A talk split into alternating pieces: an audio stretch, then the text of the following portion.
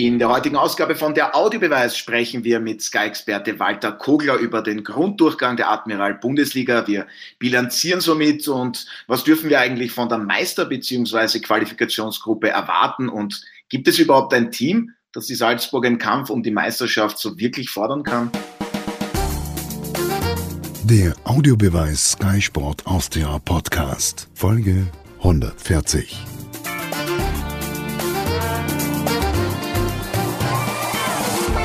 und herzlich willkommen bei einer neuen Ausgabe von der Audiobeweis auf Sky Sport Austria. Mein Kollege Martin Konrad, Sky-Experte Alfred Tat und meine Wenigkeit Otto Rosenauer bilanzieren heute über den Grunddurchgang in der Admiral Bundesliga und dafür haben wir uns durch einen beziehungsweise mit einem weiteren Sky-Experten Verstärkung geholt. Wir begrüßen recht herzlich Walter Kogler. Servus Walter und vielen Dank, dass du dir Zeit genommen hast.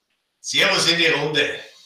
Ja, und Servus auch an Alfred und Martin. Ich hoffe, es geht euch wie so oft hervorragend und ihr seid fit und top motiviert. Alfred, vor allem du. Top motiviert schon, aber fit und alles andere. Es ist in Zeiten wie diesen nicht möglich. Man Ja, ist einfach dauermüde. Ja, Frühjahrsmüdigkeit nennt sich das, oder? Wo bist du früher? also, bei mir scheint gerade die Sonne. Aber gut, darüber kann man diskutieren. Martin, bei dir alles okay? Du bist nicht müde? Nein, auch an dich, Otto, du Sonnenschein, alles Gute, herzlich willkommen, ich freue mich. Ja, freut mich. Aber wir müssen ja für gute Laune sorgen, vor allem wenn wir über Fußball sprechen, weil das lenkt ja auch ab. Am Sonntag, da gab es ja mit gleich fünf Spielen das Finale des Grunddurchgangs und drei Tickets gab es noch für die Meistergruppe zu vergeben. Am Ende haben es Rapid, die Austria und Austria Klagenfurt geschafft. Ja, und die Rieder, die haben die Top 6 denkbar knapp verpasst. Walter, wie hast du den Sonntag miterlebt? Das war ja wahrlich nichts für schwache Nerven. Absolut spannend und äh, besser kann es eigentlich nicht sein. Ich habe mich jedes Mal bemüht, vor allem in der Endphase, dass ich nicht vom Platz aufstehe und irgendwo hinlaufe, weil wenn ich wieder zurückgekommen wäre, wären die Resultate wieder anders gewesen. Es hat sich fast äh, jede Minute eine andere Konstellation ergeben. Sehr, sehr spannend. Also was Besseres kann, können wir uns als Zuseher, als äh, Konsumenten ja gar nicht wünschen. Ja, es gab einiges zu rechnen, einige Eventualitäten durchzurechnen. Auch als Kommentator war es gar nicht so einfach, da immer die Übersicht zu behalten. Aber Alfred hat es deiner Meinung nach jetzt die richtigen, ja, was sind schon die richtigen, die es in die Top 6 geschafft haben? Oder hättest du es auch den Riedern leistungstechnisch vergönnt? Da war ja wirklich auch Pech dabei, kann man schon so sagen. Ja, ja, natürlich war äh, die Sache bei Ried hat einen eigenen Geschmack natürlich, weil zweimal in Führung sein und dann diese Situation mit dem Ausschluss und dann noch das Tor zu erhalten, das ist für Ried natürlich sehr bitter gewesen. Andererseits wieder, wenn wir gesehen haben, dass aus der Klagenfurt als äh, einziges Team Salzburg schlagen konnte, dann haben die auch eine Berechtigung, in den Top 6 dabei zu sein, weil die spielen ja auch eine super Hinrunde und Rückrunde auch. Also der Grunddurchgang von, Sal äh, von Klagenfurt ist auch in Ordnung. Also man kann nur sagen, der Fußballgott hat halt auf einen gezeigt und sich für diesen entschieden. Martin, die Klagenfurter hatten ja vor der 22. Runde unter Anführungszeichen die beste Ausgangsposition. Das Team von Peter Parkholt verlor dann bei Rapid. War es für die Kärntner dann die schönste Niederlage der Vereinsgeschichte und die Rieder, die bekamen ja dann noch kurz vor Schluss den Ausgleichstreffer. Unglaublich eigentlich, wie sich das alles abgespielt hat, oder? Ja, also wenn es darum geht, was die schönste Niederlage der Kärnten ist, dann müssten wir unseren Kärntner heute fragen in der Runde, den Walter, der, der ja bei einem dieser verschiedenen Vorgängerclubs auch einmal gespielt hat. Ähm, insofern ähm, kann ich das jetzt gar nicht beantworten. Fakt ist jetzt seit dem Aufstieg natürlich, es ist das erste Mal, dass ein Aufsteiger in die Meistergruppe kommt, damit ist eigentlich schon alles gesagt. Äh, trotzdem können wir festhalten, auch was der Alfred sagt, das hätten sich wohl auch andere verdient. Ich sage nicht nur die SV Ried, sondern wohl auch der Lask, der natürlich auch äh, aufgrund der Spiele im Herbst den ein oder anderen Punkt verschenkt hat. Ansonsten glaube ich von der Qualität hätte der Lask ähm, auf alle Fälle ähm, die Meistergruppe verdient. Aber jetzt ist es eben so, wie es ist. Jedes Jahr haben wir mindestens einen der sogenannten Großen in der Qualifikationsgruppe und das ist halt in diesem Fall jetzt der Lask. Und zu Klagenfurt vielleicht noch ein Gedanke. Eines ist schon klar und auffällig. Ich finde, die Mannschaft muss sich schon steigern in dieser Meistergruppe, sonst wird man, so wie die WSG in der letzten Saison, Platz 6 einnehmen. Denn im Frühjahr waren jetzt die Punkte und auch die Art und Weise, wie gespielt wurde, sage ich einmal, ausbaufähig. das Gerüst, der Grund für die Meistergruppe, für die Qualifikation ist im Herbst erfolgt. Walter, wie besonders ist es für dich? In der Meistergruppe sind ja gleich zwei Kärntner Teams. Ja, ist unerwartet. Also, dass der WRC eigentlich dazugehören müsste, wenn man jetzt sagt, wer sind die besten sechs äh, oder namhaftesten sechs Clubs in Österreich, gehört mittlerweile der WRC dazu. Aber das ist Klagenfurt schafft und damit der zweite Kärntner Verein sich in den Top 6 befindet, ist schon aus Kärntner Sicht sensationell. Und ja, süßeste Niederlage, ich selbst habe zwei Jahre bei Klagenfurt gespielt. Also ich habe einige Niederlagen miterleben müssen, aber es war keine annähernd so süß wie, wie die jetzige. Deswegen also für Klagenfurt sensationell.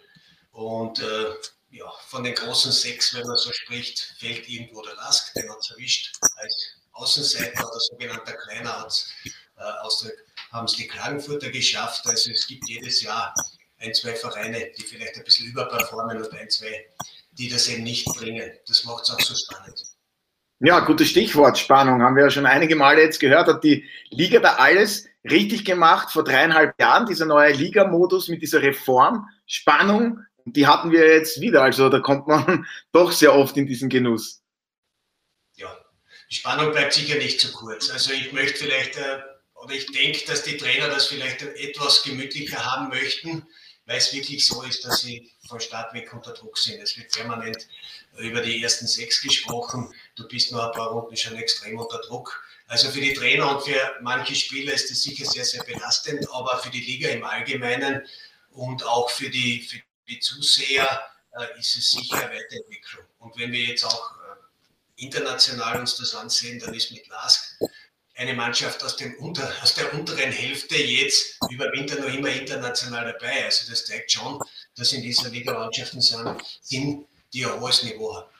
Ja, die Oberösterreicher spielen ja am Donnerstag in der Conference League im Achtelfinale auswärts beim tschechischen Meister Slavia Prag. Alfred, wir haben auch schon oft über den Ligamodus gesprochen. Ja, jetzt einmal die Trainer klammern wir aus, wie es denen geht, also unter diesem Aspekt. Äh, wie zufrieden bist du? Wo siehst du vielleicht Optimierungsbedarf? Seit dieser Saison zählt ja das direkte Duell.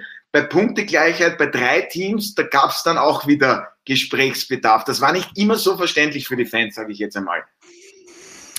Ja, also die Ligareform ist so und die Vereine haben das selber entschieden und daher, ich habe weder Mitleid mit einem Trainer, schon gar nicht mit den Spielern die sollen einmal rennen und sollen alles reinhauen, bitte. Müssen immer jammern, der Druck, der Druck, der Druck. Frag einmal eine Putzfrau oder einen Generaldirektor, die haben ja auch einen Druck. ja, oder, einen Walter, oder ein Walter, der hat auch immer einen Druck. Ne? Ja, richtig. Ja, also, wir, wir, haben alle irgendwann einmal einen Druck, spüren wir diesen. Ja, aber Martin, äh, deine Meinung zu, dieser, zu diesem Radl, dass dann, hätte der Lasker gegen Salzburg gewonnen, wäre es ja auch noch einmal hochinteressant geworden, weil dann hätten gleich drei Teams die gleiche Punkteanzahl am Ende haben können. Da erklär's einmal. So ganz den Durchblick hatten da ja auch nicht alle Fans. Da, während der Saison wurde immer wieder gefragt, ja, jetzt Punkte gleich, besseres Torverhältnis, alte Geschichte, ne? Auswärtstorregel, alles kommt. Ja, also alles vorbei. Auch jetzt, auch jetzt in der, im Finaldurchgang, in beiden Tabellen in beiden Gruppen gibt es am Ende bei Punktegleichheit, und da muss man schon noch einmal zunächst auf Sterndal schauen, denn wenn jetzt ja einer äh, im Grunddurchgang eine ungerade Punktezahl hatte, und äh, dann wird er ja vorgereiht ne? bei, bei Punktegleichheit. Aber wenn beide ein Sterndal hatten oder wenn eben beide kein Sterndal hatten, dann gibt es die direkten Duelle. Und im Übrigen, es zählen dann alle vier Duelle. Also die Duelle aus dem Grunddurchgang und die Duelle aus dem Finaldurchgang Dazu die Auswärtstorregel und wenn es mehr als zwei Teams sind, wird dann eine eigene Tabelle gemacht. Also es äh, könnte auch in den nächsten Wochen interessant und spannend werden und ich finde, äh, ein kleines Mathematikstudium kann nicht schaden. Für ja, definitiv nicht. Und ich weiß nicht, wie es Walter und Alfred sehen, aber ich finde ja, keiner erklärt das immer so gut wie du, Martin. Also das muss ich wirklich, ich muss dir meinen Respekt aussprechen. Aber das tue ich auch des Öfteren. Ähm, Bemühen aber, aber zum Inhaltlichen wollte ich noch sagen, weil du sagst, es ist so spannend. Auf der anderen Seite, man hat vor vier Jahren diese Ligareform gemacht, um eben eine Spannung hineinzubringen. Wir alle vier, die da hier heute uns unterhalten, haben das ja mitverfolgt. Und jetzt im vierten Jahr stellen wir fest, es gab noch nie so einen großen Abstand zwischen dem ersten und dem zweiten, nämlich 18 Zähler. Bisher war es maximal neun Punkte waren es bisher und durch die Teilung wurden es dann eben maximal vier Punkte und jetzt haben wir aber eine Differenz von, neun. wenn ich es richtig sehe, von neun Zählern, weil äh, eben äh, zwischen Salzburg und, und Sturm beziehungsweise Wolfsberg neun Zähler liegen. Also die Grundidee ist in Ordnung. Es wird auch spannend sein, weil wenn ich sehe, zwischen dem zweiten und dem sechsten gibt es nur drei Punkte Abstand, das ist richtig, aber die Frage des Meistertitels, glaube ich, Walter und Fredel und Otto, die ist doch auch unabhängig von der Ligareform schon jetzt beantwortet. Also von mir ein klares Ja. Ich wollte später dann darüber reden, aber ich denke, Alfred und Walter schließen sich diese Meinung an. Ja, außer man hätte sich entschieden, dass man nicht halbiert, sondern viertelt oder achtelt oder sechzehntelt, dann wäre es vielleicht um die Meisterschaft noch spannender, aber es ist eben so. Es ist absolut die Mannschaft, die am besten unterwegs ist. Alfred, Spannung, was die Meisterschaft betrifft, Salzburger? Naja, glaube ich, da jetzt etwas anderes zu prophezeien, als zu sagen, Salzburg wird Meister, dann kann ich mir ein Quartier suchen, wo die Zellen mit Watte ausstaffiert sind. Aber ich hätte jetzt auch sagen können, wer, wenn nicht du, aber lassen wir das jetzt bitte.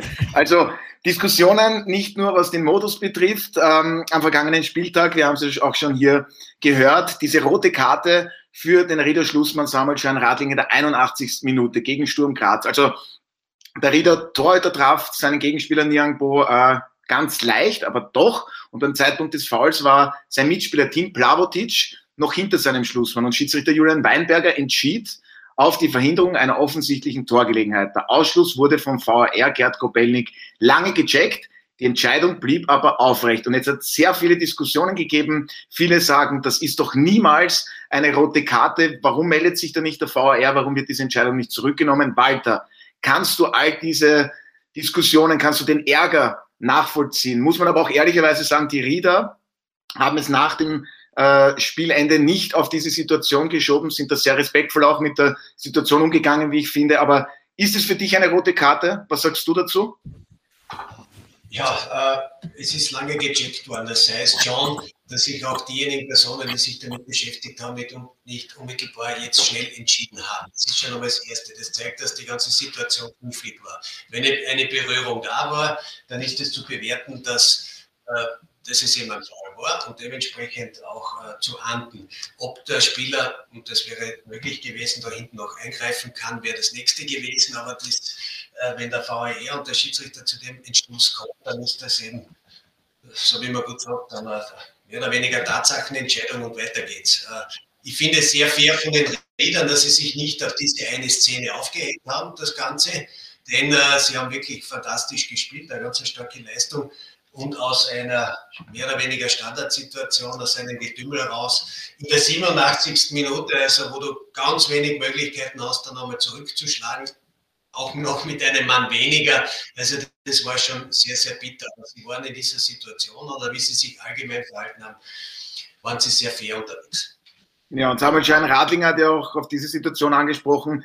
Seine, sein erster Impuls war, ich darf da gar nicht rauskommen, dann kommt es gar nicht so weit. Also das ist auch noch erwähnenswert, finde ich. Und Alfred, ähm, Umgekehrt, es ist ein Graubereich, natürlich habe ich auch mit Schiedsrichtern gesprochen.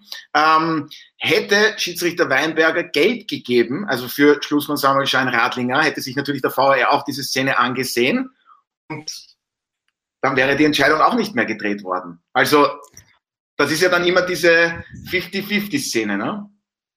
Für mich ist das eine hundertprozentige Entscheidung der Richtigkeit gewesen. Und ich sage dir auch warum. Ist es ja auch regeltechnisch, kannst du natürlich. Nein, pass auf, folgende Situation. Radlinger, Schein Radlinger rennt heraus, rennt aber beim Stürmer vorbei, macht kein Foul. Dann ist zwar Plavidic auch der Letzte, aber was macht der Stürmer? Schießt ins leere Tor. Und das ist der entscheidende Punkt. Die Verhinderung einer klaren Torchance, weil der Spieler hätte den Ball ins leere Tor heben können. Wir vergessen ja bei dieser Situation mit dem letzten Mann, dass da oft noch ein Tormann im Tor steht. In dieser Situation ist aber kein Tormann im Tor. Ende. Und das Foul hat bewirkt, dass der Spieler den Ball nicht ins Tor heben konnte. Ich werde jetzt aggressiv und das ist sinnlos und eigentlich nicht nötig. Nicht aggressiv aber, werden, aber. Nein, aber das ist doch so einfach wie, wie nur nichts. Radlinger. Aber der Alfred, Alfred hat gesagt, er ist nicht müde. Das kenne ich mir überhaupt nicht mehr, mehr aus. Naja, wenn ich müde wäre, wäre ich rabiat. durch den Podcast. Das ist doch schön. Nein, nein. Aber, aber du hast recht. Alfred. Sachlich bleiben. Der, Ja. Tormann, der Tormann begeht ein Foul, dadurch verhindert er, dass der Spieler den Ball ins leere Tor hebt.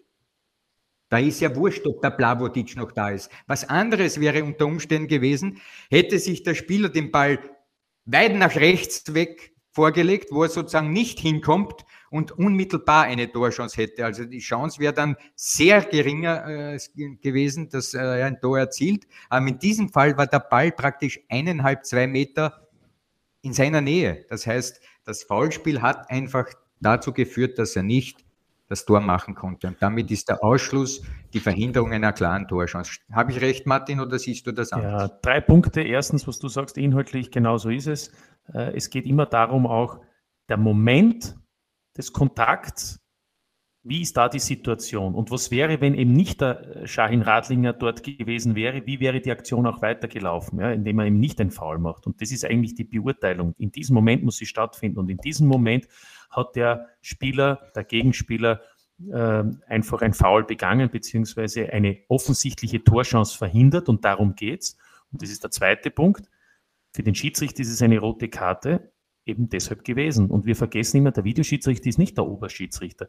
Der Videoschiedsrichter darf nur eingreifen, wenn es um sich eine offensichtliche, klare Fehlentscheidung handelt. Und das haben wir jetzt auch gerade besprochen. Es ist keine offensichtlich klare Fehlentscheidung. Es gibt zwar mehrere Meinungen. Also das heißt, es ist rot richtig und es ist gelb richtig. Und zu guter Letzt, drittens noch allgemein, Ried hat nicht deshalb die Quali-Gruppe erreicht.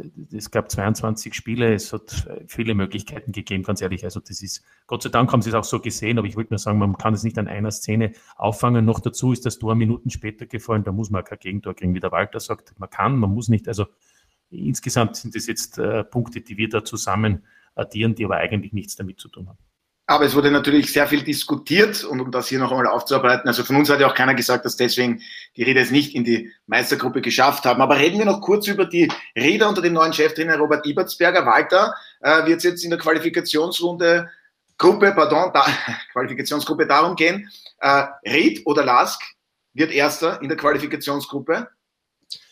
Höchstwahrscheinlich. So wie die Mannschaften auch jetzt aufgetreten sind, wie die Spielstärke in den letzten Runden war, dann sind sicher mit Net und Lask das die zwei oberösterreichischen Mannschaften, die da vorne weg sind. Oder ich sehe sie vorne weg. Natürlich ist die Tabelle sehr, sehr eng und es kann sich nur einiges drehen, aber ich würde die beiden Mannschaften schon in der Pole Position sehen. Ja, und Alfred, es hat einen Trainerwechsel gegeben, einen Abgang bei Sky.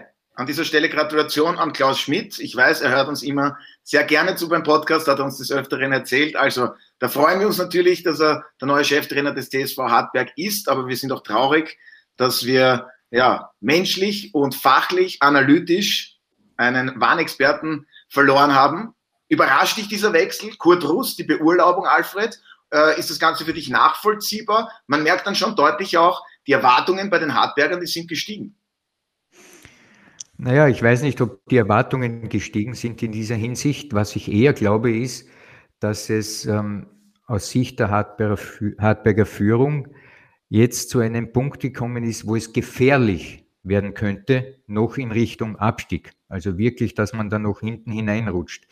Weil man insgesamt den Eindruck hat, auch bei gewissen Wortmeldungen von Spielern etc., dass es äh, so ist, dass das Team womöglich den Draht verloren hat zum Trainer oder der Trainer den Draht zum Team, wenn man das so sagen will. Ist jetzt wurscht, welcher Draht an welchem Ende verloren gegangen ist.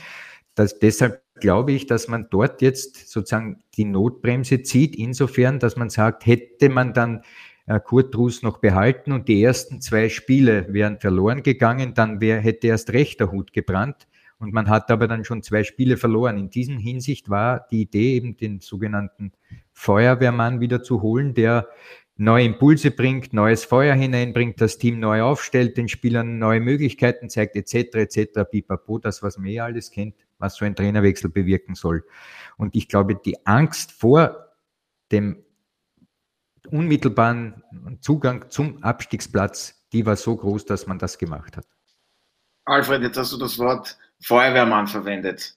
Ähm, Martin, ist Klaus Schmidt ein Feuerwehrmann äh, unter dem Verständnis auch, wird er jetzt längere Zeit, denkst du, beim TSV Hartberg arbeiten? Denn das hat man immer gekannt. Er kommt, ist dann doch nicht für längere Zeit bei einem Verein. Manchmal hat er auch nicht die Chance dazu bekommen. Glaubst du, passt das? Hartberg mit Klaus Schmidt? Also ich glaube schon. Also erst einmal, der Klaus will unbedingt Bundesliga-Trainer sein. Das wollte er immer, das ist er jetzt auch und ähm, das macht er auch. Ähm, das ist sein großes Ziel. Er hat wieder die Möglichkeit, eine Mannschaft zu stabilisieren, die im Moment alles andere als souverän agiert. Generell muss man sagen, ich kann bei Alfred nur anschließen, Hartberg ist in einer schwierigen Situation. Da sind nicht die Erwartungen hoch, sondern Hartberg hat im Moment einen klaren Trend nach unten. Und deshalb äh, reagiert man auch. Die Situation zwischen Mannschaft und Trainer war in den letzten Wochen eigentlich seit der Vorbereitung in der Türkei immer sehr angespannt. Erich Kohl hat lange Kurt Russ auch vertraut. Äh, mit dem Sieg im Cup gegen Rapid hat man gedacht, da geht vielleicht mehr die Frage, oder eigentlich muss man sagen, das war immer ein, ein eigentlich ähm, für die Hartberger gar nicht so gut. Es war eher täuschend, denn man dachte sich, man ist weiter. Hingegen war Rapid in diesem Spiel ja auch nicht so gut. Und ähm, wenn man jetzt dann gesehen hat, am Montag die Auslosung, das erste Spiel von Hartberg in Alltag, haben natürlich alle Alarmglocken auch geläutet, weil man sich bewusst war, mit einer Niederlage am Samstag, die kann es auch mit Klaus Schmidt geben, ist man nur mehr zwei Punkte vorne. Und ich glaube, das war dann der letzte Grund, um tatsächlich auch zu agieren. Was man aber auch fairerweise sagen muss, der große Kandidat zunächst war der Trainer von Lafnitz, Semlic, da gab es aber keine Einigung. Und, und, und dann gab es eben noch andere Kandidaten und am Ende hat man sich für Klaus Schmidt entschieden, der natürlich die Liga kennt, der mit Admira es geschafft hat letztes Jahr und der, ich gehe mal davon aus, von der Qualität es auch mit Hartberg hinbringen sollte. Aber, wie gesagt, da heißt es jetzt dann auch einmal zunächst ein bisschen Beton anrühren, würde ich sagen. Aber dafür haben wir ja den Alfred und den Walter, die das uns dann vielleicht genauer erklären können. Ja, Walter, gutes Stichwort in diesem Fall, anrühren. Beton anrühren. Klaus Schmidt, passt er für dich zu den Hartbergern? Kann das funktionieren, auch für längere Zeit? Vom Typ her äh, denke ich absolut. Er ist ein bodenständiger Trainer, der sehr umgänglich ist, der von seiner Art und Weise. Er ist ein Steirer, der passt gut äh, zu Hartberg dazu. Von dem her würde ich das ab, sofort unterschreiben. Von den Möglichkeiten, dass er die Mannschaft weiterentwickelt, wenn man seine Stationen gesehen hat, dann war er gerade äh, letzte Station beispielsweise Admira, da hat man immer das Gefühl gehabt, er ist ganz nah an der Mannschaft dran. Er kommt Spieler, die vielleicht zuvor nicht in der Lage waren, Leistung zu bringen oder Spieler, die überhaupt schon am Abstell Abstellgleis waren. Auf einmal hat er die reaktiviert und hat er denen wieder neues Leben eingehaucht. Und ich denke, gerade das benötigt Hartberg in der jetzigen Situation. Hat so das Gefühl, oder mein Gefühl war, die Mannschaft hat so irgendwo eine Linie verloren. Wir glauben an sich, so manchmal gute Phasen im Spiel, aber irgendwo nicht wissend, nicht jetzt ganz dominant spielen. Dafür ist vielleicht das Spielermaterial auch nicht wirklich vorhanden, dass ich sage, ich kann jetzt einen Gegner ja, permanent dominieren. Aber auch nicht, dass man sagt, man setzt jetzt auf ein, auf ein sehr gutes Umschaltspiel, dass man irgendwo tiefer attackiert, aber dann versucht schnell nach vorne zu spielen. Es war irgendwo so von allem etwas, aber nichts richtig Gutes. Und ich, das traue ich dem Klaus hundertprozentig zu, dass er da in diese Mannschaft wieder äh, so irgendwo den Glauben an den Erfolg, äh, das wieder nachschärft, wie wollen wir spielen und vom Umgang her mit den Spielern, äh, da sehe ich überhaupt kein Problem. Ja, wir sind gespannt, wie das weitergeht beim TSV Hartberg und auch mit dem neuen Cheftrainer. Wir wünschen unserem ehemaligen Sky-Experten Klaus Schmidt natürlich alles Gute für seine Aufgabe. Jetzt wollen wir noch über die Meistergruppe sprechen. Ähm, nein, nein, nein, nein, nein, nein, nein, nein, nein, nein, nein. Und, und, und Spielermaterial darf man nicht sagen. Ja, das auch, aber hm, du springst von dem, unter Anführungszeichen haben wir jetzt Abstiegskandidaten Hartberg gesprochen in die Meistergruppe. Nein, ja, das, ich wollte warum? den Alterer und die Admira ausklammern. Na, wieso klammerst du die aus? Nein, bitte. Naja, eben, um das geht es ja jetzt. Und ich habe ja gestern bei deinem Verein ähm, kurze zwei Minuten gehabt, ja schon wieder in Rage, ähnlich wie vor ein paar Minuten hier, nämlich die Frage mit dem äh, Zugang zu einem Abstiegskampf. Und ähm, ich habe da das Beispiel erwähnt, Heraf oder das Beispiel erwähnt, Kanadi, die in solchen Phasen gekommen sind, die so wie der Martin vorhin gesagt hat oder jetzt auch der Walter Beton anrühren und so weiter. Abstiegskampf ist etwas anderes. Und wenn ich jetzt den Lask ausnehme und auch Ried, weil die sind sehr stabil und die können wahrscheinlich die anderen auf Distanz halten, sehe ich da vier Teams dabei. Und was in diesem Abstiegskampf nötig ist, ist sicherlich nicht das, was wir allerorts immer wieder hören. Entwicklung. Diesen Blödsinn muss man einstellen stellen. Abstiegskampf ist ein völlig anderes Ding, als ein Team zu entwickeln. Abstiegskampf heißt, diese elf Spieler, die am Samstag die Punkte holen sollen, die müssen aufgezuckert werden. Der muss sich hinschauen, wer kann mir helfen, in welchen Situationen, in welcher Position, aber bitte nicht mit Laufwegen und die, äh, die Abläufe funktionieren und so, diesen ganze Schwurblerei. Und da sehe ich, dass es eben mit Klaus Schmidt einen gibt, der weiß, wie Abstiegskampf geht. Äh, bei den ähm, Tirolern weiß ich es auch. Ich glaube, dass äh, Thomas Silberberger sehr wohl Ahnung hat, wie man diesen ganzen Zirkus begegnet. Bei Altach mit Magnin und auch beim Andi Herzog weiß ich es nicht so genau, ob die wissen, wie dann diese Situation ist, wenn es, wenn der Hut brennt und ob man dann vielleicht auf Dinge zurückgreifen muss, die rustikal sind, wo man einmal einen spielenden Arsch treten muss, etc. Das, die ganze Palette. Es geht hier in den meisten Fällen letztlich auch um unter Anführungszeichen das Überleben des Vereins, weil schauen wir, wo St. Pölten umgrundelt, der Absteiger, ja, irgendwo, weit weg von einer Möglichkeit wieder aufzusteigen. Daher Abstiegskampf beginnt schon bei den Trainern und nicht unbedingt schon einmal bei der Mannschaft. Ob die Trainer wissen und das Bild richtig aufhängen, wie man im Abstiegskampf arbeitet. Sehr Oder richtig. Oder Walter? Weil Abstieg ist teurer. Teurer als jeder Klassenerhalt. So ist es. Zweifelsohne. Und wenn man sich anschaut, was aus den Absteigern geworden ist, dann hat es noch nie einer geschafft, dass im nächsten Jahr wieder, wieder sofort aufsteigt. Die meisten äh, brauchen ein, zwei, drei, vier Jahre, bis sie sich überhaupt wieder mal erfangen und dann äh, wieder den Aufstieg in Angriff nehmen können. Also das bedeutet für jeden Verein wirklich äh, eine sehr, sehr schwierige Zeit. Deshalb mit allen Mitteln versuchen, nicht abzusteigen. Und da bin ich auf der einen Seite beim Alfred, wo ich wirklich sage, wenn ich ja, nicht gut performe, das heißt, andere Mannschaften sind eigentlich von den Möglichkeiten ein bisschen besser, individuell und, und, und. Ja, wo kann ich es gut machen, als wie dass ich kämpfe? Ja, das, das, ich muss dann mir irgendwo in irgendeinem Bereich Vorteile verschaffen. Ja, taktisch ist oft schwierig, weil die Mannschaft eben auch schon so einen langen Weg hinter sich hat. Da kann man nicht mehr alles umwerfen. Da kann man ein bisschen feinjustieren. Vielleicht noch der Klaus Schmidt in Hartberg am ersten, weil er jetzt neu dazukommt. Und das andere, das Individuelle, ist auch nicht mehr äh, so verbesserbar. Aber was ich kann, ist, dass ich einfach sage, ich muss vom Kämpferischen von bisher der Art und Weise, wie ich spiele, da muss ich mir die paar Prozente am Plus herausarbeiten, dass ich überhaupt die Möglichkeit habe, dann dort drinnen zu bleiben. Das ist, verstehe ich, unter Abstiegskampf. Ja, und, und ich habe gemeint, um das noch abzuschließen, bevor wir die Meistergruppe kommen, Otto, ich habe gemeint, auch betonen, wenn ich mir ansehe, die Hartberger Defensive nach, nach WSG und nach ähm, Alltag die meisten Gegentore und das, obwohl man mit Sonnleitner einen erfahrenen geholt hat, obwohl man mit Steinwender einen, finde ich, talentierten jungen Innenverteidiger hat und obwohl man mit Gollner und Rotter zwei weitere Innenverteidiger hat, wo ich sage, da wären einige Bundesliga-Clubs ganz froh, wenn sie vier solche zur Auswahl hätten. Und trotzdem äh, haben sie viele Gegentore kassiert, was wiederum natürlich auch der Beleg dafür ist, dass es nicht nur an den Innenverteidigern liegt. Aber ich will damit nur sagen, es geht im Moment einmal die Null zu halten, wenn man sich schon schwer tut, überhaupt Tore zu erzielen. Und das ist bei Hartberg der Fall. Ja, und wo man nicht vergessen darf, dass man einen super Torhüter hat, mit Zwette. Also es ist kein Torhüter, so ist es. einen Absteiger. Also ich hoffe, dass die sechs Teams, aber allen voran die Admira, die WSG und die Altacher jetzt ganz genau zugehört haben, was das Verteidigen im beinharten Kampf gegen den Abstieg betrifft. Alfred, und jetzt probiere ich es noch einmal ab in die Meistergruppe. Die Zeit, sie verrinnt ganz schnell und deswegen Austria und Rapid das erste Mal unter den Top 6 gemeinsam.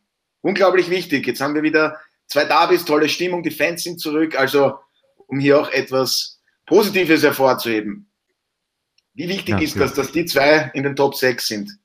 Das ist überhaupt keine Frage, dass wir heuer eine Situation vorfinden, die in dieser Form in der Meistergruppe noch nicht war also Kärntner Dabis, Wiener Dabis.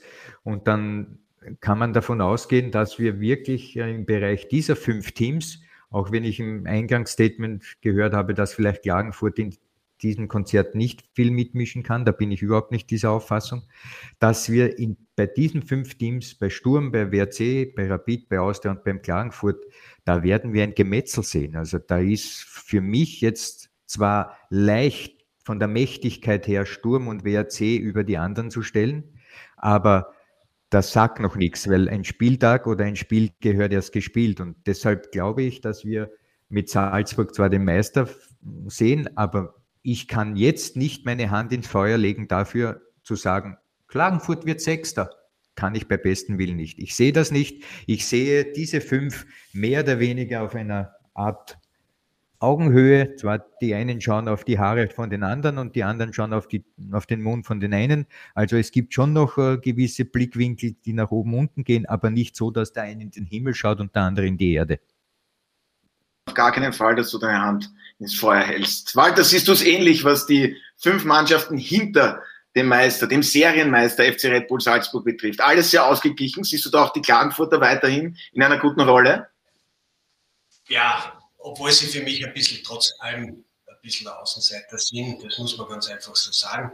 Sie haben im Herbst praktisch schon für mich fast so Abstiegskampf gespielt. Wir haben vorher vom Abstiegskampf geredet und sie haben enorm profitiert von, dass sie gut eingestellt worden sind, dass sie einen Trainer auf der Bank sitzen haben, der eigentlich das Intus hat, ja, das Kämpfen gut aufstellen und dass sie sehr übers Kollektiv gekommen sind. Die anderen Mannschaften in der Meistergruppe für, haben für mich jetzt individuell die etwas größere Klasse. Nicht zu vergessen dürf, äh, darf man, dass Rapid und die Wiener Austria, dadurch, dass sie jetzt mit der letzten Runde reingekommen sind, die nehmen die Euphorie mit. Die haben vielleicht, und vielleicht ist genau das auch für die ersten ein, zwei Runden einmal die richtige Schubkraft, dass sie da weitergehen ihren Weg. Also die sind sicher positiv in diese Runde rein. Und die, die es jetzt in den letzten Runden schon gemütlich hatten, so wie Sturm und der WRC, die haben eine gewisse Basis, die haben eine gewisse Routine, die haben eine gewisse Klasse. Aber sich darauf nur zu verlassen, wir sind Nummer zwei oder Nummer drei oder wir spielen beide nur um die Nummer zwei, ich glaube, da würden sie sich verschätzen. Sie müssen auch aufpassen, dass nicht von hinten jetzt jemand daherkommt. Martin. Ja, und weil ich angesprochen wurde, äh, ich weiß auch nicht, wer Sechster wird. Ich habe nur festgestellt, dass Klagenfurt im Frühjahr Probleme hatte zu punkten, auch daheim gegen Altach, auch wenn es gut gegangen ist, das war alles jetzt nicht so rund, wie es der Waldacher gesagt hat, im, im, Herbst. Und man muss es so sagen, im Herbst, und das ist auch das Spiel der Klangfurter, das ist auch die Mannschaft, die die wenigsten Pressing-Aktionen hat. Das ist die Mannschaft, die äh, eigentlich tief steht, tiefer steht als der Rest und dann eben sehr gezielt kontert, auch top die Chancen zumeist genutzt hat, äh, im Frühjahr aber eben nicht mehr so. Und deswegen wollte ich eigentlich nur sagen, im Moment ähm, glaube ich, müssen sie sich steigern, um eben dann auch eine überraschend positive Rolle in der Meistergruppe äh, auszuüben. Jetzt könnten wir auch sagen, die Klagenfurter, die wüssten ganz genau, wie man in der Quali Qualifikationsgruppe bestehen kann im Kampf gegen den Abstieg. Aber Martin, ich möchte dich noch auf Rapid ansprechen, beziehungsweise eine Frage stellen. Äh, wären die Hütteldorfer jetzt gut damit beraten, was den Anspruch betrifft, dass sie sagen, wir wollen unbedingt Zweiter werden? Man hatte ja doch zwei Endspiele, konnte beide Partien gewinnen zuletzt, dass man es noch in die Meistergruppe geschafft hat. Also was muss der Anspruch von Rapid sein? Bernhard Zimmermann hat es ja gesagt, oder? Eins, der wollte eins werden, oder? oder ja, eben, eins. Ja, ja. Na, Nein, ich, ich, weiß es nicht. Ich meine, bei Rapid gibt es genug, die das alles sehr seriös einordnen, beginnend von, von Soran Barisic über Ferdinand Feldhofer. Es ist ein Umbruch und der ist ja nicht wegzuleugnen. Ja, es spielen plötzlich Spieler, die vor ein paar Monaten nur jene gekannt haben, die die zweite Mannschaft von Rapid verfolgt haben. Es, es sind entscheidende Spieler weggegangen. Ullmann, Kara, Fund, das ist praktisch weg. Äh, es wird im Sommer noch ein paar Spieler treffen. Auch das hat man bei Ferdinand Feldhofer, bei Tok und Tore schon heraushören können. Es sind da einige Spieler, wo die Verträge auslaufen und wo man jetzt eben sieht, dass man die ersetzen kann wie eben zum Beispiel, äh, sage ich einmal, Stojkovic, Knasmüller, das ist alles nicht so sicher, ob die da bleiben. Also insofern äh, glaube ich, weiß man das, aber natürlich ist es das in der kommenden Saison ein Thema und jetzt geht es einfach darum, was kann ich für jetzt mitnehmen und wenn ich auf die Tabelle schaue, dann habe ich eben nur drei Punkte Rückstand auf Platz zwei. Also ich sage mal so, wie es der Alfred gesagt hat, jedes Spiel ist ein Endspiel und Feldhofer hatte eigentlich bisher nur Endspiele im Cup, im International und auch in der Bundesliga. Insofern traue ich auch hier Rapid alles zu ähm, und vor allem traue ich Rapid zu, dass sie sich für einen internationalen Bewerb qualifizieren und ich glaube, das muss der Anspruch sein. Gute Überleitung mit Zutrauen. Nur die wenigsten hätten der Austria zugetraut, dass sie es in die Meistergruppe schaffen. Alfred, frech gefragt, äh, beziehungsweise frech gesagt, ist die Austria weiter als Rapid, reifer in der Spielanlage und auch in der Entwicklung, weil man da eben wusste, schon von Saisonbeginn, äh, worauf man sich einzustellen hat? Ja, die Austria ist aus meiner Sicht weiter.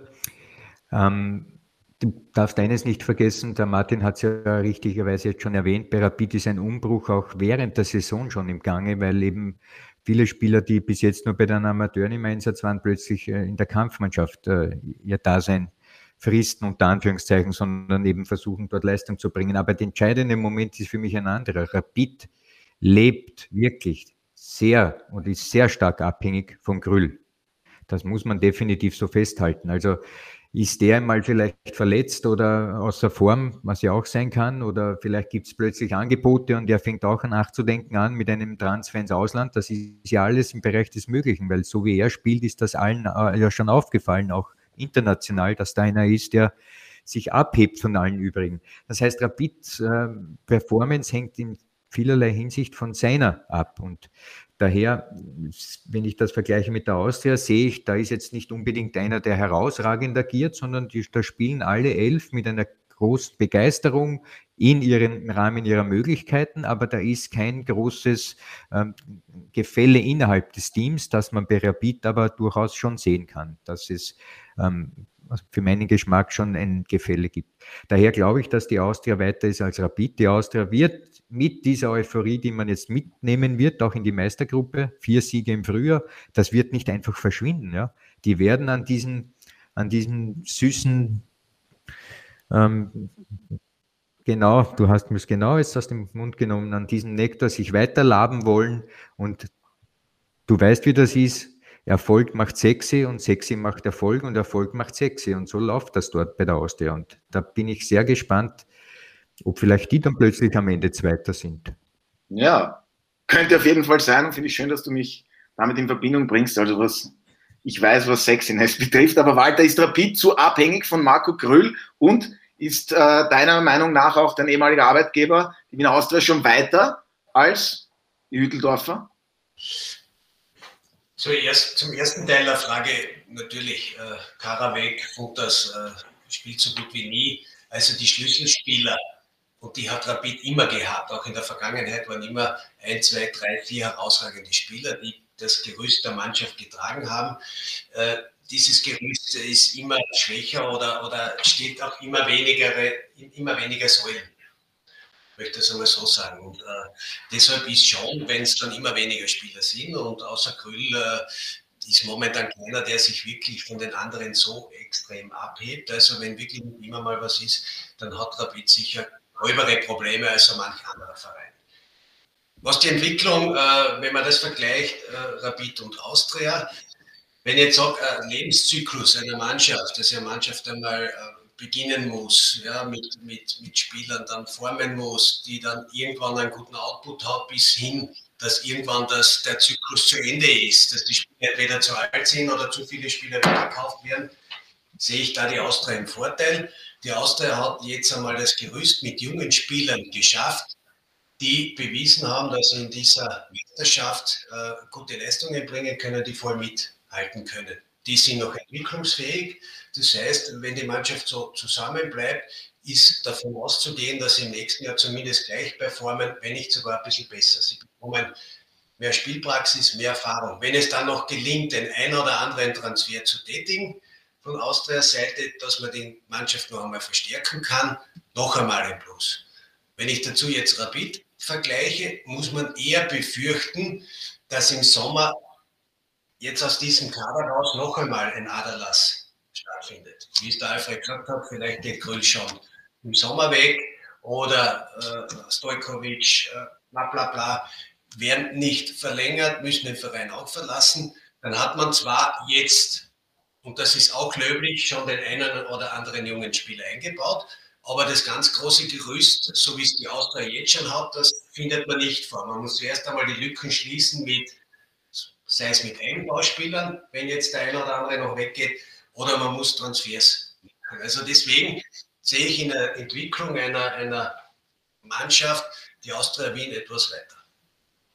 Martin, weil der Trainer des SK Rapid Wien gestern bei dir bei Talk und Tore zu Gast war, wie ist dein Eindruck? Äh, befürchtest du aus Sicht von Rapid, dass Marco Grüll im Sommer dann abhanden kommt, dass ein Verein kommt und ja, die nötige Ablöse zahlt? Ähm, wie viel Arbeit wartet da auf Ferdinand Feldhofer, auch noch dann eben über den Sommer hinaus bei Rapid?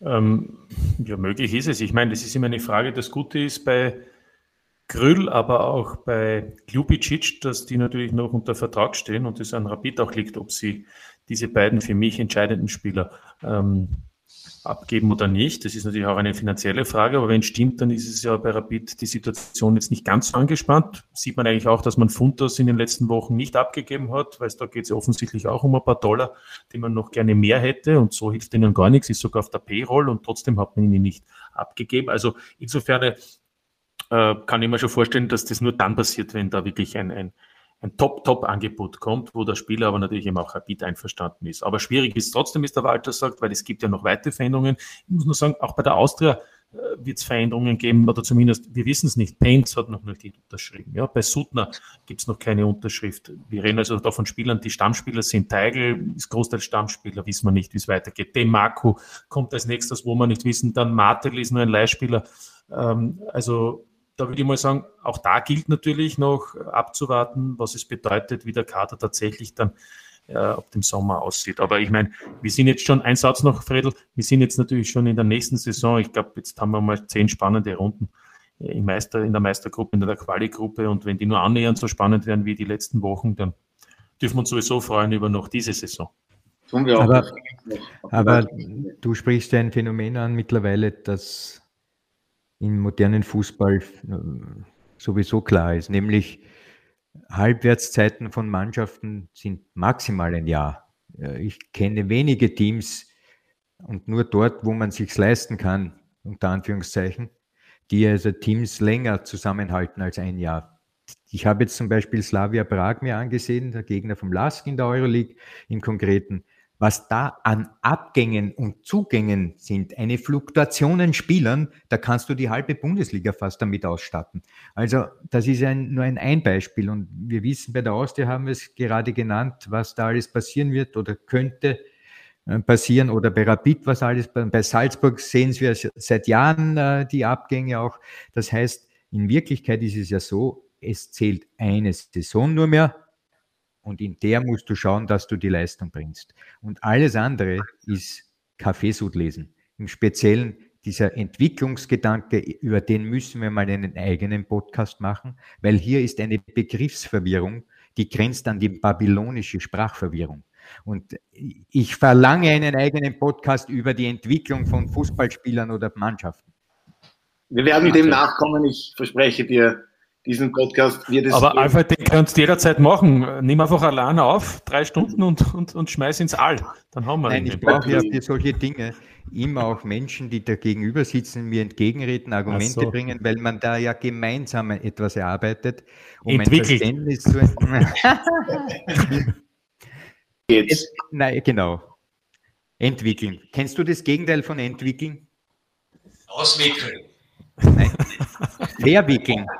Ein Kabel, ein Kabel kann man verwickeln und damit es dann wieder benutzbar ist, muss es entwickeln. Der Punkt ist aber, das Kabel ist davor und dann noch immer nur ein Kabel. Gut. Und zwei Teams der Meistergruppe, ich weiß jetzt auch nicht, wie ich das besser abschließen kann, das Thema mit dem Kabel entwickeln, auswickeln, wie auch immer. Wickel's ab. Wir abwickeln jetzt alles. Ja, wir abwickeln es jetzt. Und Walter, äh, zum Wert 10 zu Sturm könnte das vielleicht ein großer Pluspunkt für diese beiden Mannschaften werden. Da herrscht Ruhe im Umfeld, also bei Sturm Graz unter Anführungszeichen. Aber gut, Kelvin Jeboa hat man verloren. Rasmus Heulund, ja, ist wahrlich äh, ganz gut, sage ich, treffsicher. Könnte das zum großen Plus werden? Vor allem, weil da viel Ruhe herrscht. Ja, um jetzt nicht wieder entwickeln zu benutzen, möchte ich sagen, dass die Mannschaft in den letzten sage ich mal, zwei Jahren einen sehr guten Prozess durchlebt hat. Man hat es geschafft, äh, damals vielleicht überschüssigen Ballast abzuwerfen, man hat den Kader ausgeschlankt, man hat dann sehr auf, auf die richtigen Spieler gesetzt und hat in den letzten zwei Jahren dann fast nur punktuell Veränderungen vorgenommen. Und das hat der Mannschaft sehr, sehr gut getan. Auch jetzt, äh, Jeboa weg, jetzt hat man mit Heulund einen äh, adäquaten Ersatz gefunden, wovon ich ausgehe, dass der vielleicht noch ein bisschen besser werden wird in der Zukunft und dann wäre er ein sehr, sehr, sehr guter Stürmer. Also bei Sturm ist momentan alles so, wie sich die Mannschaft das vielleicht vor zwei Jahren gar nicht vorstellen hätte können. Damals war immer Wirbelbewegung drinnen, äh, Unruhe drinnen. Jetzt man sportlich solide unterwegs, mit der Möglichkeit in diesem Jahr ganz vorne, also Salzburg weggelassen, dabei zu sein. Und das traue ich der Mannschaft auch zu. Alfred, was traust du den beiden Teams zu, WRC und Sturm? Und siehst du es ähnlich, dass diese Ruhe im Umfeld, im Umfeld, pardon, die klare Rollenverteilung, jeder weiß sozusagen, was seine Rolle ist, vor allem einen Christian Ilzer, den kennt man ja, der ist immer sehr penibel in seinen Strukturen, auch bei der Grundformation, dass das zum großen Plus werden könnte für den WRC und für Sturm Graz auch? Naja, meine Perspektive ist zum einen aus der Nähe und zum anderen aus der Ferne. Die eine von der Nähe ist Sturm. Ich habe jetzt einen guten Kontakt zu Ilza und auch zu Andreas Schicker, haben schon ein paar Mal uns ausgetauscht. Also da sehe ich sehr viel Fußball-Sachverstand. Ja, also die beiden, die sind auf einer Linie in dieser Hinsicht und die wissen genau, was da zu tun ist. Also von Sturm her ist genau das, was du gesagt hast und auch was der Walter gesagt hat mit diesen punktuellen Verstärkungen etwas kommt bei Sturm dazu. Man hat dazugelernt, nämlich in der Euroleague. Die Gruppenphase, glaube ich, war sehr wichtig für dieses Team. Da hat man gesehen, auf noch höherem Niveau in Europa, dass man auch Fußballspielen auf ein Resultat lernen muss. Ja? Dass man also nicht nur versucht, schön zu spielen, äh, die eigenen, die eigenen äh, Spielabläufe zu zeigen, sondern dass man in manchen Phasen auch etwas anderes tun kann als äh, das, was man vorhat, sondern eben bewusst auf ein Resultat spielt. Und das hat man, glaube ich, jetzt in dieser Euroleague lernen können. Und deshalb glaube ich, dass, und das habe ich jetzt im Frühjahr gesehen, drei Spiele waren unentschieden, ein Spiel war ein Sieg. Das heißt, man hat schon den ersten Schritt in diese Richtung getan, weil die Spiele waren wirklich schwierig. Du musst erst gegen die WSG im ersten Spiel antreten oder gegen Rapid, die unbedingt einen Punkt brauchen, dass sie noch dabei bleiben. Das heißt, da hat man es geschafft, trotzdem zu punkten. Ich glaube, dass Sturm in der Lage ist, in den restlichen zehn Partien jetzt, in schwierigen Partien, auch auf Punkte spielen kann. Das ist die Nähe. Die Ferne ist der WRC, da sehe ich Robin Dutt, da sehe ich seine äh, Ansichten über Fußball hauptsächlich bei seinen Interviews und dann natürlich auf dem Spielfeld. Und das hat alles Hand und Fuß. Also ich glaube, dass Sturm und WRC beide in der sportlichen ähm, Riege, der Führungsriege nämlich top aufgestellt sind, auch vom Team her gut organisiert und durchstrukturiert sind, auch vom individuellen Können der Spieler, immer wieder auch Unterschiedsspieler in manchen Partien eben haben, die dann für die Punkte auch sorgen können, wenn es eng wird. Daher beide sind sicher ähm, dabei in diesem Konzert um Platz zwei und drei. Martin, und jetzt zum Abschluss, du als Steirer, deine Meinung dazu, was die Nähe, die Ferne betrifft? Die Chancen des WRC und Sturm Graz in der Meistergruppe? Alles eigentlich, finde ich, gesagt worden. Sturm und Wolfsburg sind nach Salzburg mit Sicherheit die Kandidaten auf die Plätze 2 und 3, weil sie insgesamt als Team homogener weiter sind als, wie schon besprochen, jene Teams, die gerade im Umbruch sind oder wieder Aufsteiger, der eine spezielle Rolle einnimmt. Insofern wäre es alles andere als äh, überraschend, wenn äh, diese beiden Teams sozusagen auch hinter Salzburg platziert werden. Also, dann denke ich, haben wir es tatsächlich geschafft, über alle zwölf Vereine der Admiral Bundesliga zu sprechen. Wunderbar, es hat sehr viel Spaß gemacht an dieser Stelle. Vielen Dank an dich, Walter. Äh, ich hoffe, wir sehen uns bald wieder im Studio. Bis bald im Studio, ja. Schönen Tag noch. Ja, danke. Alfred, du bist am Donnerstag wieder im Einsatz bei der Europa- und Conference League am Super Donnerstag. Ja, freue ich mich jetzt schon.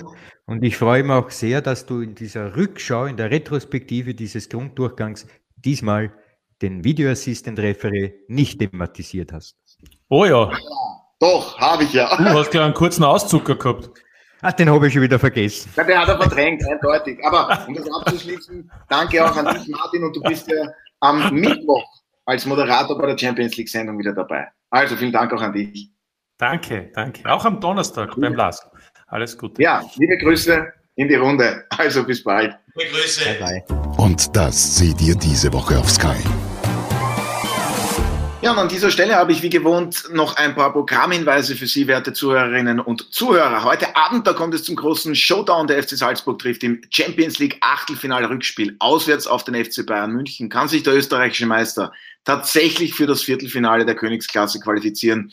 Spielbeginn ist um 21 Uhr und bei uns sind Sie live dabei. Morgen, also Mittwoch, geht es in der Champions League mit den Achtelfinale-Rückspielen weiter. David Alaba trifft zum Beispiel um 21 Uhr mit Real Madrid auf Paris Saint-Germain. Das Hinspiel ging ja 1 zu 0 für die Franzosen aus. Und am Donnerstag ist der Lask in der Conference League im Einsatz. Im Achtelfinale müssen die Linzer auswärts bei Slavia Prag um 18.45 Uhr ran. Dazu gibt es wie gewohnt alle weiteren Spiele der Conference League und auch Europa League live bei uns auf Sky zu sehen. Und am Samstag, da beginnt dann die Qualifikationsgruppe in der Admiral Bundesliga mit zwei Partien. Am Sonntag geht es mit der Meistergruppe weiter. Dazu ist auch noch der Lask im Einsatz, weil die Linzer eben am Donnerstag international ran müssen. Und den Schlager der Runde gibt es um 17 Uhr am Sonntag. Die Salzburger haben den zweiten Sturm Graz zu Gast. Und damit darf ich mich für heute bei Ihnen verabschieden, bedanke mich wie immer fürs Zuhören, wünsche Ihnen noch einen angenehmen Tag und bis zum nächsten Mal bei der Audiobeweis. Das war der Audiobeweis. Danke fürs Zuhören.